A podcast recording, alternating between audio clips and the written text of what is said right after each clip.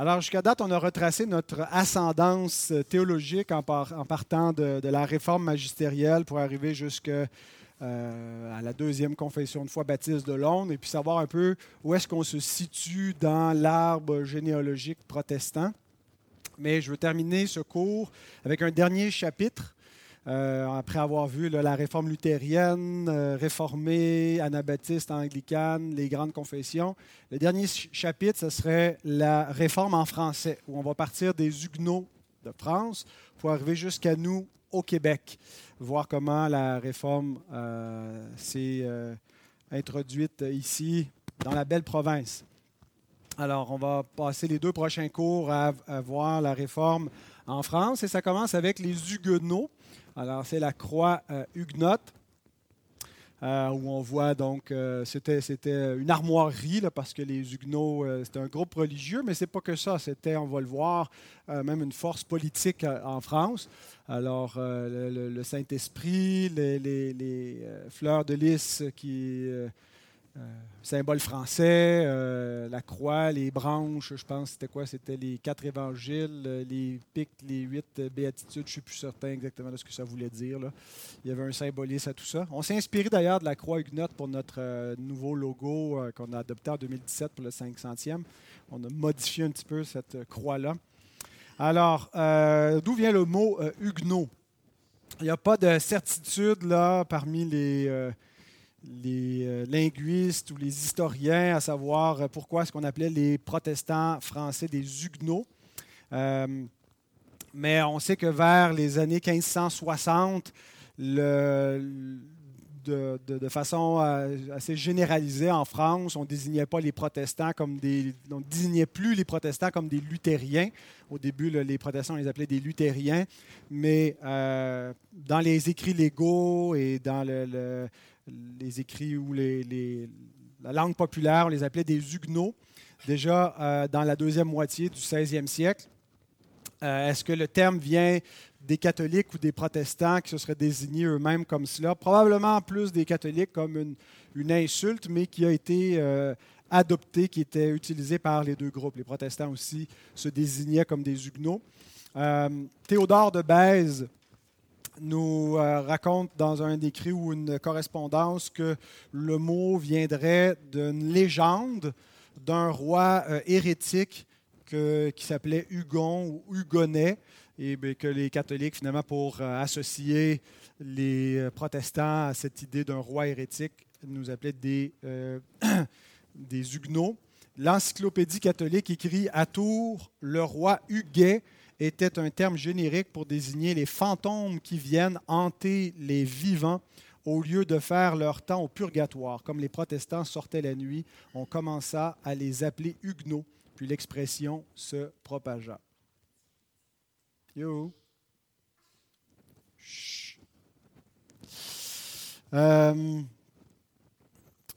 donc, on va euh, suivre euh, l'histoire des Huguenots euh, en suivant la monarchie française parce que finalement, l'histoire des, protestants de France, elle est vraiment directement liée à l'évolution de la monarchie, un petit peu comme on a en Angleterre aussi. Donc, la réforme commence sous François Ier, son règne de 1515 à 1547. Et euh, donc, euh, François Ier est assez tolérant initialement euh, des, protestants.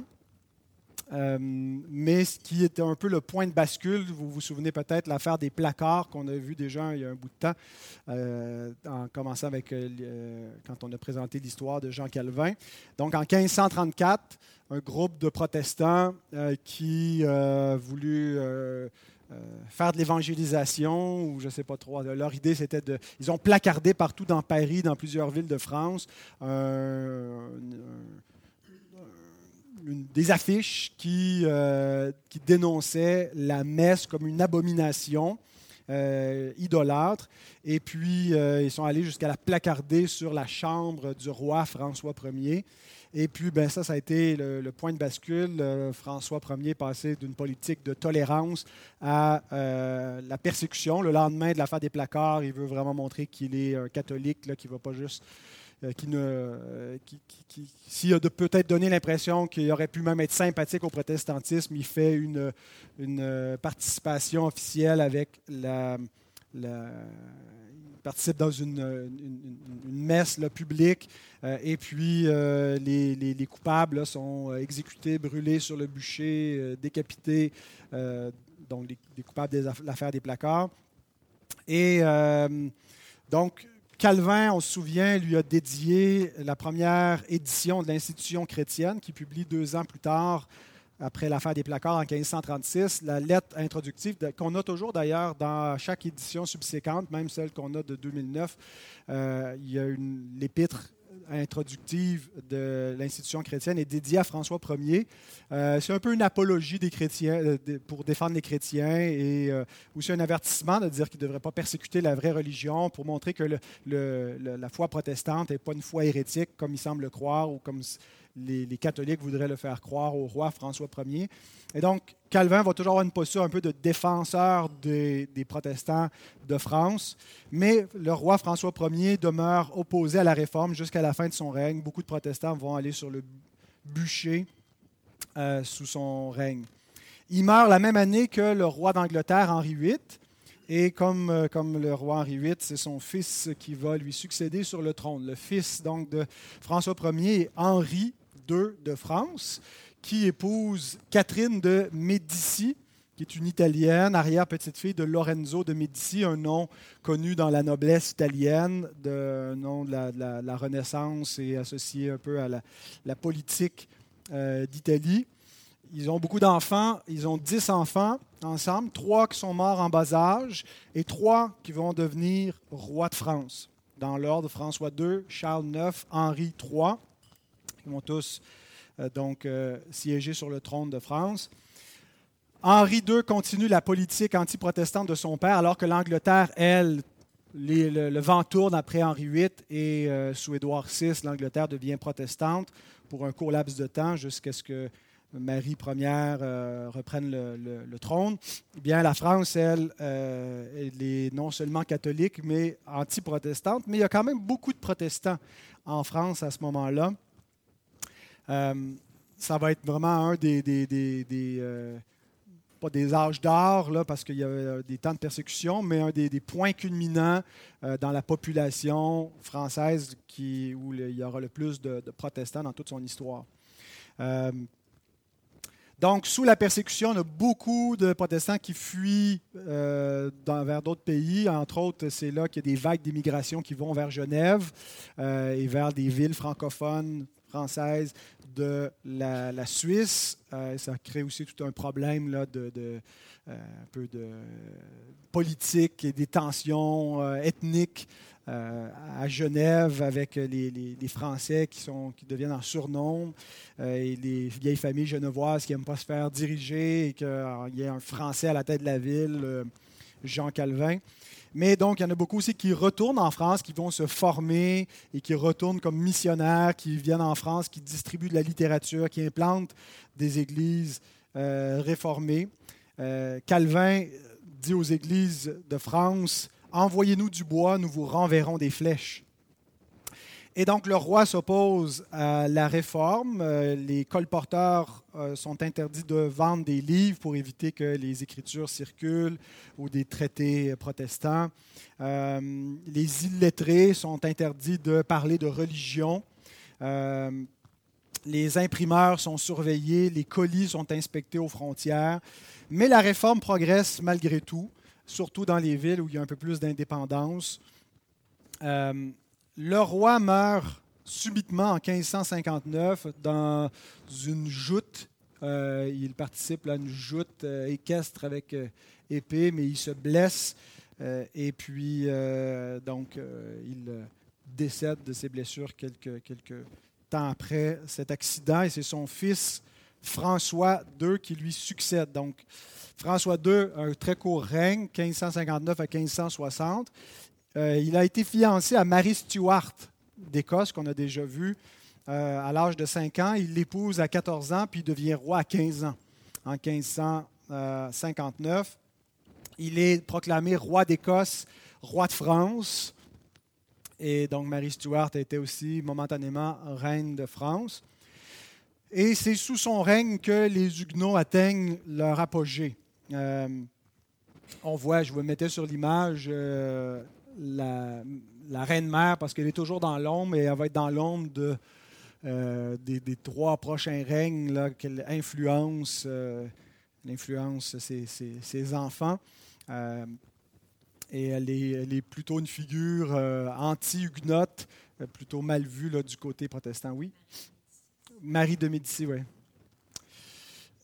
Donc, euh, les protestants atteignent leur apogée. Euh, les historiens évaluent qu'il y avait environ 2 millions de protestants en France à cette époque-là, sur une population d'un peu plus de 20 millions, donc presque 10% de la population était huguenote. On comptait euh, autour de 700 temples et églises réformées. Là, ce qu'on voit ici, c'est une, image connue. c'est une, toile qui représente le temple de Paradis à Lyon. Et euh, c'est intéressant de la regarder. D'abord, on voit il y a un chien qui a été placé pour montrer que, contrairement aux catholiques romains, on ne considère pas les lieux de culte comme étant sacrés, saints. C'est-à-dire que c'est plutôt le, culte est spirituel et ce n'est pas nécessairement le lieu parce qu'on n'a pas une religion qui est sacramentaliste ou le lieu. Par exemple, si vous allez dans une église catholique, vous ne seriez pas bienvenu d'arriver avec vos cafés comme vous le faites ce matin ou de la nourriture parce qu'il y a quelque chose de sacré dans le lieu lui-même où le culte est rendu, puis c'est nécessaire que la, façon, euh, la disposition des lieux font partie de l'adoration. Alors, du côté protestant, on croit que c'est plutôt une adoration qui, qui se fait par, par la foi, centrée sur la parole et non pas sur les sacrements. On a aussi le, timer, j'ai trouvé ça intéressant. Il y a le sablier pour le prédicateur pour qu'il ne dépasse pas son temps lui aussi. Euh, mélange de nobles assis avec des, paysans, des gens, on a, les nobles qui, portent l'épée, mais des gens moins fortunés. Euh, donc, il y a un peu moins de classes qui sont, les classes sont un peu plus euh, mixtes.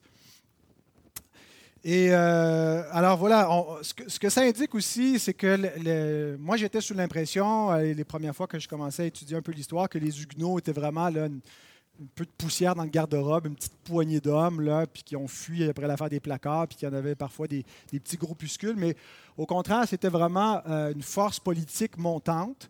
c'est pas juste une, une. Euh, oui, il y a, l'Église, là, qui est l'Église huguenote, mais c'est plus que ça. C'est une culture protestante euh, où des gens s'identifient avec, avec cet héritage, cette foi-là, mais euh, qui, qui, qui, sont, qui sont carrément donc une autre, une, force politique qui est, divergente et qui est persécutée aussi par, pas seulement à cause de, des, pour des raisons religieuses, mais des raisons politiques qui fait que les Huguenots euh, sont persécutés parce qu'on les voit comme une menace à la stabilité du royaume. Est-ce que ça pourrait être un pouvoir qui s'empare euh, éventuellement du trône de France?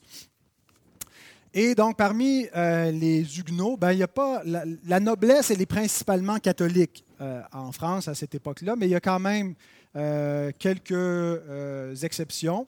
Euh, et parmi les chefs des Huguenots, ben, on retrouve des gens quand même euh, haut placés dans l'aristocratie et la noblesse française. On a Louis Bourbon, qui est prince de Condé, la maison de Bourbon. Euh, et donc, il va, lui, diriger quelques opérations militaires favorables aux Huguenots. on le perd assez vite. il meurt dans une des guerres de religion qui va diviser les protestants et les Français en France. il meurt en 1569 à 38 ans. Mais euh, donc, c'est quelqu'un qui aurait pu être un duc euh, en, France et puis même euh, dans, un revirement éventuellement prétendre à la, couronne française. On a aussi Gaspard Coligny, Gaspard, Gaspard, de Coligny, qui est amiral de France, chef de la flotte royale. L'amiral Coligny, lui, devait participer à la colonisation de l'Amérique et il voulait fonder une colonie protestante dans les nouveaux territoires que la France développait. Peut-être que le Québec aurait pu être une colonie huguenote, euh, mais euh, il reste aux prises avec des affrontements sur le continent européen, donc il ne pourra pas concrétiser ce, projet. Mais donc, c'est un protestant. Et euh, à cette époque-là, il y a le début des guerres de religion entre protestants et catholiques qui sont amorcées par un coup d'État raté par les Huguenots, qu'on a appelé le tumulte d'Ambroise, parce que ça va avoir lieu au château d'Ambroise. Vous voyez sur cette image que ça a été raté, que les, les coupables ont été euh, interceptés et éventuellement exécutés. Alors les protestants, ce qu'ils voulaient faire, c'était enlever le jeune roi François, euh, qui était euh, sous la, tutelle de la maison de Guise, une maison puissante, catholique, anti-huguenote, et le, le, soutirer à cette influence des de Guise pour le mettre plutôt sous une influence huguenote. Et alors c'était un coup politique, un coup d'État. Calvin euh, condamne ce complot. Je ne sais pas s'il le condamne après qu'il ait eu lieu ou s'il a été informé avant, mais euh, il ne soutient pas la démarche. Il croit que la réforme doit passer, euh, ne doit pas passer par la voie de la violence, qu'on combat avec des armes spirituelles pour la cause de la réforme. Coligny refuse d'y participer également. Pierre, le prince de Condé, officiellement, il est euh, opposé hein, parce qu'il faisait, euh, faisait partie quand même de la, noblesse les, de, ceux qui, partagent le pouvoir pour euh, diriger le royaume de France. Mais il est accusé de diriger anonymement ce, complot. et peut-être que c'est le cas, qui sait. Mais en tout cas, il va même être emprisonné. ils vont éventuellement le, libérer parce qu'on ne peut pas prouver qu'il a vraiment été qu'il avait quelque chose à voir avec cela. Mais ce conflit, c'est le début des guerres de religion en France. Les guerres de religion, c'est ça marque la deuxième moitié du 16e siècle. C'est huit conflits sanglants entre catholiques et protestants qui vont de 1562 à 1598 et qui vont euh, être soldés par l'édit de Nantes. 1598, c'est une date importante dans l'histoire des protestants français. C'est euh, l'établissement de l'édit de Nantes la promulgation de l'édit de Nantes, qui met fin aux guerres de religion. C'est ce qu'on va voir dans le, prochain cours. On ne se rendra pas jusque-là aujourd'hui. Et donc, entre ces deux dates, beaucoup de tensions dans le royaume français entre ces deux forces religieuses, mais qui sont aussi euh, des forces politiques, qui, s'apparentent à des courants euh, théologiques, mais qui ne sont pas que théologiques. Il y a des intérêts politiques. François II meurt euh, assez rapidement après un, règne pardon, de 17 mois euh, d'une espèce de, de, qui devient une méningite. Il souffre énormément et c'est son jeune frère Charles X, Charles IX, pardon, qui le remplace sur le trône, mais qui n'est âgé que de 10 ans. Donc, Catherine de Médicis, elle est déclarée la régente de France parce que le, roi officiellement est trop jeune pour euh, régner seul. Et euh, donc Catherine euh, semblait vouloir ramener la paix entre protestants et catholiques sous son, cette, pendant cette décennie de, du règne de Charles, IX. Il y aura, c'est un peu plus qu'une décennie, là, 14 ans de règne, il y aura environ trois guerres entre catholiques et protestants. Et Catherine euh, de Médicis voulait euh, ramener la paix, en tout cas semblait vouloir établir la paix entre les, les deux clans. Et euh, l'idée qu'elle met de l'avant, c'est de célébrer un mariage entre un chef huguenot et sa propre fille. Le chef huguenot, c'est Henri de Navarre, qui est roi du royaume de Navarre. C'est un petit enclave, le, royaume de Navarre, entre l'Espagne et la France euh, à ce moment-là, qui a été éventuellement euh, partagé. Là, il, y a, eu haute, la basse Navarre, je, m'y connais moins, là, mais euh, le, territoire est éventuellement divisé et rapatrié par ces nations. Et euh, donc, euh, mais à ce moment-là, euh, c'était un royaume. Et lui, il a été élevé dans la foi huguenote par sa mère. Je pense qu'il avait un père catholique et une mère protestante, mais il est officiellement protestant. il est nouvellement roi de, ce royaume. Il est aussi le neveu du prince de Condé. il est un ami de l'amiral Coligny, donc il est vraiment une figure qui représente bien les Huguenots. Et l'idée, c'est de le marier à sa propre fille Marguerite, la reine Margot. Il y a un, titre euh, de euh, Alexandre Dumas, reine Margot, donc c'est elle, Marguerite de Valois, la fille de euh, Catherine de Médicis, la sœur du roi Charles IX. Donc, on va célébrer un mariage entre les deux. La proposition ne plaît pas à tout le monde, en particulier aux catholiques. Les catholiques croient que c'est de donner beaucoup trop de poids, d'influence euh, aux protestants et même de risquer la, couronne parce qu'il pourrait devenir finalement dans la, lignée de succession un prétendant à la couronne française. Euh, et éventuellement, il va effectivement devenir roi de France. Euh, Henri de Navarre, Henri IV, mais à ce moment-là, personne ne le sait euh, qu'il va devenir roi de France. Mais c'est ce que les catholiques craignent. Qu'est-ce qui arrive si on rapproche trop les, huguenots du, pouvoir royal? donc le pape y est opposé, le roi d'Espagne, Philippe II, est opposé à cela. Mais la reine-mère, qui est très habile, euh, qui a réussi même à placer son, un autre de ses fils euh, roi de Pologne par une influence, euh, réussit à convaincre l'archevêque de célébrer ce mariage. Alors, tous les notables du pays sont invités à Paris pour célébrer ce mariage. Paris, la cité anti-huguenote, la capitale, qui, il y aura beaucoup donc de protestants qui seront présents parce que ça devait être la fin des guerres de religion, la réconciliation, euh, pour mettre fin, finalement, c'est des guerres civiles, c'est les Français qui s'entre-déchirent, euh, et donc on va faire la paix en mariant les deux, les deux groupes. Le mariage donc est célébré à Paris le 18 août 1572 et les festivités continuent plusieurs jours. C'est un peu comme dans, la Bible. Les mariages, ce n'est pas juste euh, une journée, un après-midi, mais ça durait euh, quelques jours. Et il va euh, avoir un, point tournant pendant les festivités qui vont suivre. Pendant que l'amiral Coligny est assis sur son cheval en train de, de lire une lettre, une correspondance qu'il reçoit, qu'il se déplace dans Paris, on lui tire dessus. On ne sait pas si c'était commandé par des autorités supérieures ou quelqu'un qui agit seul, un fou furieux, mais toujours est-il que euh, Coligny euh, est blessé sérieusement. Il a un doigt de la main gauche qui est arraché. Euh, son bras droit est sévèrement blessé. Alors, on va le retrouver alité, mais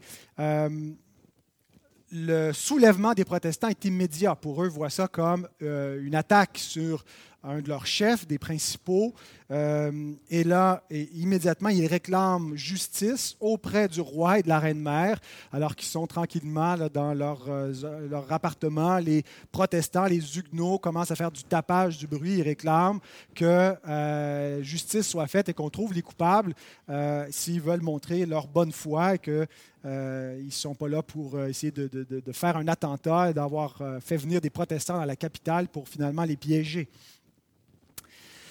Donc, euh, le roi Charles, qui est un jeune roi de 21-22 ans, euh, se précipite au chevet de l'amiral Coligny pour apaiser euh, la foule.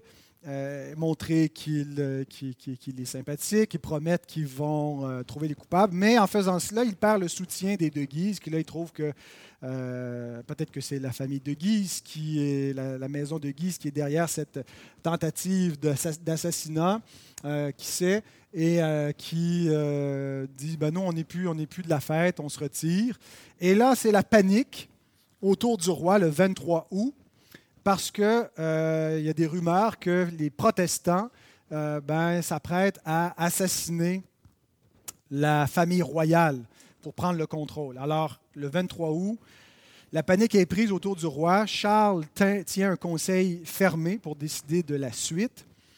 Et là, il n'y a pas de consensus euh, historiographique pour savoir qu'est-ce qui s'est passé par la suite. Est-ce que tout ce qui va se produire était prévu d'avance? C'est un complot. On essaie de faire venir les protestants pour éventuellement les, euh, enfermer dans la cité, les massacrer ou euh, est-ce qu'on a perdu le contrôle après cet attentat, euh, cette tentative de meurtre, et puis que là, les choses ont dérapé en essayant de reprendre le contrôle? Il n'y a pas de, certitude. Mais il semble que Catherine de Médicis, en tout cas c'est ce que les protestants retiennent de l'histoire, qu'elle était celle qui voulait convaincre son fils que les Huguenots se préparaient à éliminer la, famille royale et que là, il était nécessaire pour éviter un tel drame de euh, ben, au moins neutraliser les chefs parmi eux pour pas qu'il y ait de soulèvement des Huguenots et de euh, les mettre à mort. Le roi, semble-t-il, était répugné au début par cette idée qui se serait euh, écriée de, colère, mais que euh, sous les conseils répétitifs de sa mère, excédé, il aurait dit, Eh bien, soit qu'on les tue, mais qu'on les tue tous, qu'il n'en reste plus un pour qu'on ne puisse me le reprocher. Affirmation est contestée? Est-ce qu'il aurait vraiment dit cela? Est-ce que c'est de la rhétorique euh, par la suite de la part des protestants pour faire mal paraître ce qui va se passer? Mais c'est le début de ce qu'on a appelé le massacre de la Saint-Barthélemy. Alors, on a déjà une partie de, la suite de l'histoire sur cette image-là. -là, c'est une image qui représente plusieurs événements en même temps, euh, où on a l'amiral Coligny qui se fait tirer, mais ensuite on le voit ici dans son lit qui va se faire éventuellement défenestrer. On voit plusieurs morts un peu partout qui jonchent les rues, euh, parce que c'est ce qui va se produire par la suite. Euh, mais donc, c'est plusieurs étapes de, des événements qui suivent. mais tout ça commence dans la nuit du 23 au 24 août. Les seuls protestants qui devaient être épargnés étaient euh, Henri de Navarre, le, jeune marié. Euh, il fait maintenant partie de la, famille. Et puis euh, le, prince de Condé, non pas Louis de Bourbon, parce qu'il est déjà mort, lui, dans une guerre de religion, mais son propre fils qui était présent, Henri de Condé, donc qui était un prince, qui était présent aussi. Alors les autres, eux, parce qu'ils sont de, sang royal, devaient être épargnés, mais les autres, les, les, chefs, euh, l'amiral devait être euh, mis à mort. Les ducs catholiques en place reçoivent la charge des opérations militaires. Alors, à partir de ce moment, c'est eux qui prennent en charge ce qui va se passer, les opérations dans, dans, la, dans la cité parisienne. Alors, ils ordonnent que les autorités municipales ferment les portes de la ville, qu'on arme les bourgeois au cas où il y aura un soulèvement des Huguenots pour s'assurer qu'on euh, ait des forces suffisantes pour contenir cela. Alors, pendant que Coligny est alité, on pénètre dans ses appartements. Euh, Coligny voit ce qui se passe, crie à ses amis de fuir. Sauvez vos vies, je suis prêt à mourir, je me remets à la grâce de Dieu. Il est achevé dans son lit et ensuite il est défenestré. On le jette là, par, par la fenêtre. Euh, il y avait des nobles protestants qui logeaient euh, au palais du Louvre. Euh, on les fait évacuer, on les massacre en pleine rue, on, dénude leurs dépouilles, on les jette dans la, Seine, euh, le, fleuve qui traverse Paris. Ils sont, et à partir de là, ce qui devait être un massacre limité au chef ben, devient massacre tout azimut. On ordonne que tous les protestants qu'on trouve, tous les Huguenots soient mis à mort. Et donc, on a cette, fresque-là qui euh, nous dépeint là, le massacre de la Saint-Barthélemy. En fait, c'est le chaos qui règne dans la ville.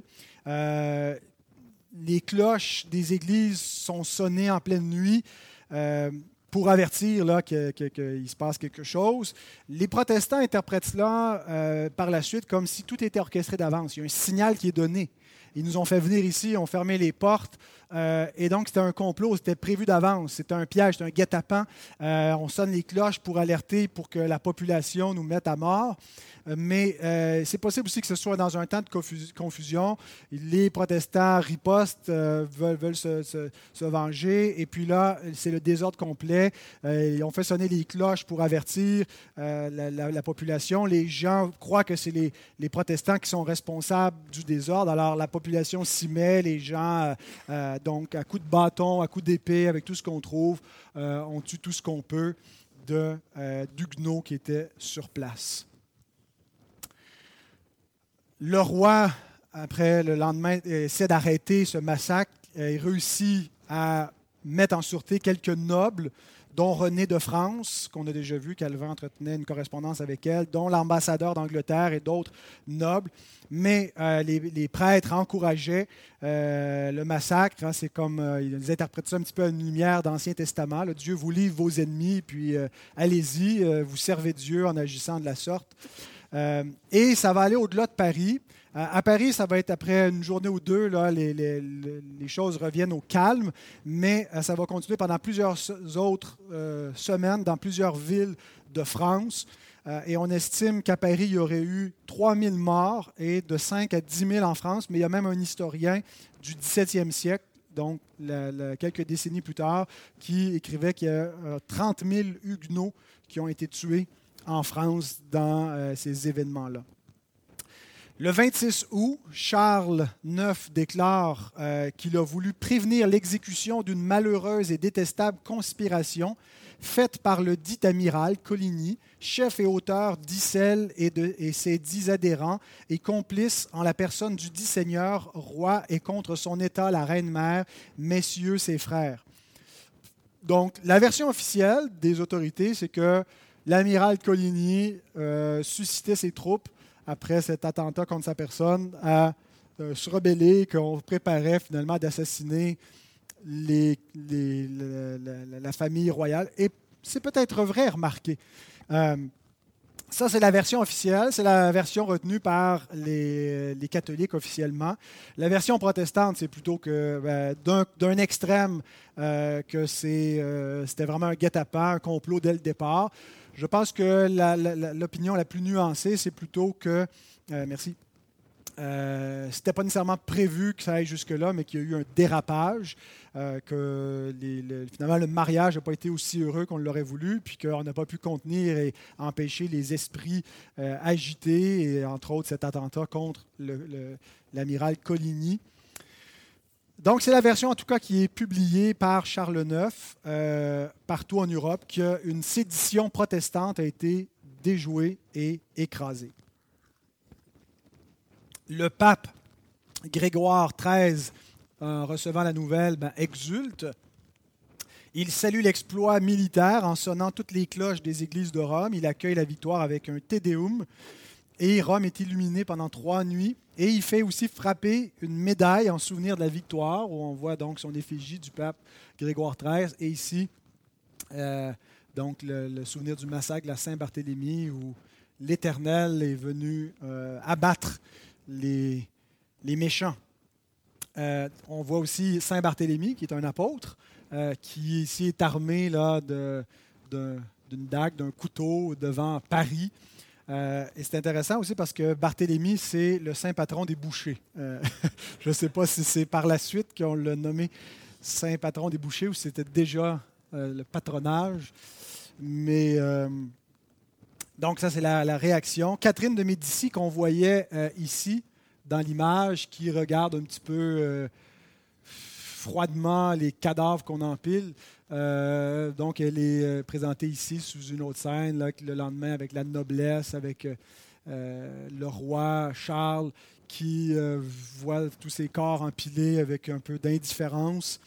du côté de, de l'historiographie protestante, on la représente comme la Jézabel euh, de, cette époque-là. On ne croit pas que c'est la sincérité de son, désir de, réunir les, deux camps.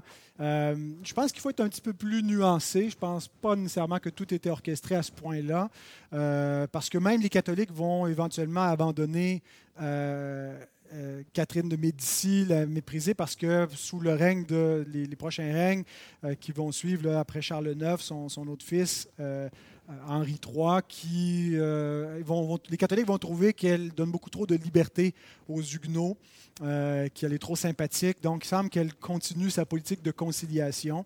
Alors, je ne suis pas certain que de la dépeindre comme une Jézabel soit la, bonne lecture. Philippe II d'Espagne déclare que c'est le plus beau jour de sa vie, euh, un anti-protestant. Euh, l'empereur Maximilien II euh, le, petit-fils, ou en tout cas, je ne suis pas, pas, directement euh, en filiation avec euh, Charles Quint, mais après Charles Quint, on a son frère Ferdinand, et c'est peut-être Maximilien, le fils de Ferdinand, qui était empereur à ce moment-là, et pas de cet avis-là. Lui, il dit que régler les querelles religieuses par l'épée ou par la force n'est ni possible ni moralement justifiable. L'Empire a payé cher les guerres de religion, euh, quand Charles Quint, en 1546, déclare la guerre aux protestants après la mort de Luther et s'attaque à la Ligue Smalkalde, euh, ils ne sont pas arrivés à anéantir le protestantisme, même en, neutralisant par la force militaire. Et finalement, ils ont été forcés de négocier la paix euh, avec la paix d'Augsbourg de 1555, qui donnait une liberté de religion non pas aux citoyens de l'Empire, mais aux princes de l'Empire. Et donc, chaque prince pouvait déterminer la religion, soit luthérienne, soit catholique, dans son propre territoire. et donc, si ça faisait pas votre affaire, vous pouviez déménager. mais donc, c'était le, le, compromis qui avait été fait du côté des Allemands. Et donc, on regarde cette, cette attaque euh, du, de la part des, catholiques français comme une erreur regrettable. Du côté de l'Angleterre, à ce moment-là, c'est Élisabeth Ier qui est sur le trône.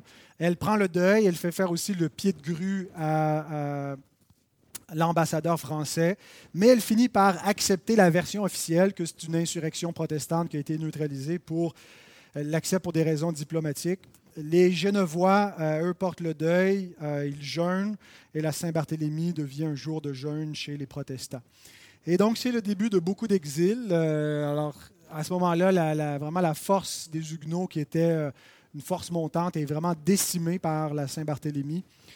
et puis, ben, il fut un peu partout vers le nouveau continent, l'Amérique, d'autres pays d'Europe, l'Afrique, l'Asie. Euh, et la France s'appauvrit beaucoup. Certains considèrent même que cette politique un peu de, de persécution envers les Huguenots a affaibli énormément la France comme joueur dans la conquête du, Nouveau Monde et puis euh, vis-à-vis des autres euh, empires, alors qu'elle était bien positionnée face à, l'Espagne, face à l'Angleterre.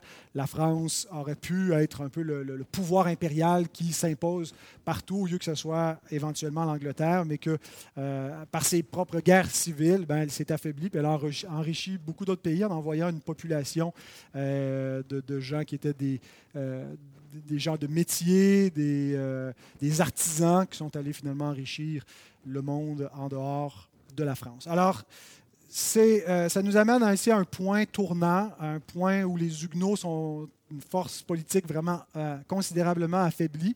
Ça ne les empêchera pas d'avoir un roi huguenot qu'on va voir dans trois semaines, la suite. Et après la France, on va quitter le continent européen pour s'en venir avec la réforme au Québec.